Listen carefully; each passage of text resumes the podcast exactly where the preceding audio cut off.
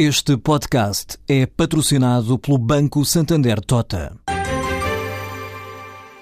Sabia que a França é o país que mais vinho importa de Portugal? E que os Estados Unidos são o maior importador de calçado do mundo? Ou quais as empresas que importam mais azeite português? No portal Santander Trade, encontra todas as respostas para internacionalizar a sua empresa, desde mercados a procedimentos, redes de contactos e ferramentas para dinamizar a sua atividade exportadora. Descubra mais em santandertrade.com. Santander Tota, um banco para as suas ideias.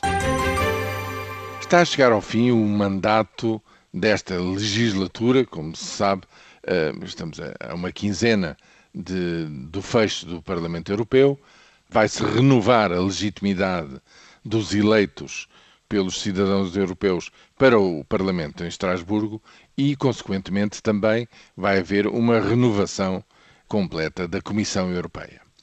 E, portanto, em fim deste mandato, o Comissário para os Assuntos do Trabalho e Questões Sociais apresenta o seu relatório do ponto de situação na Europa sobre estas matérias no campo social, como é que a Europa se encontra neste momento. E o relatório é efetivamente, enfim, em termos muito sóbrios, mas não deixa dúvidas a qualquer interpretação.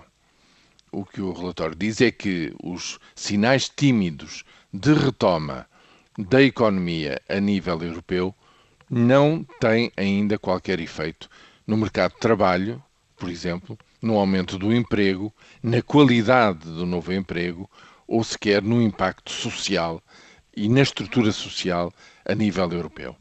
O comissário húngaro, responsável por esta pasta, constata efetivamente que o novo emprego significa emprego temporário e emprego a tempo parcial, que ele não traz consigo grandes benefícios, que por tudo isto eh, e pelos efeitos negativos eh, da crise orçamental continuarem a sentir-se e a cavar-se em vários países, nomeadamente é referido o caso mais grave da, da Grécia e de Portugal nesta matéria, e, portanto, as desigualdades aumentam na Europa.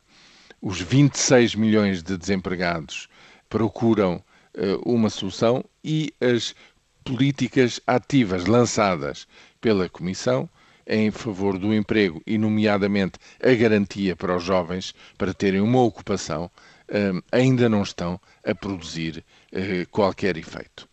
Este é o ponto de situação do fim de uma legislatura.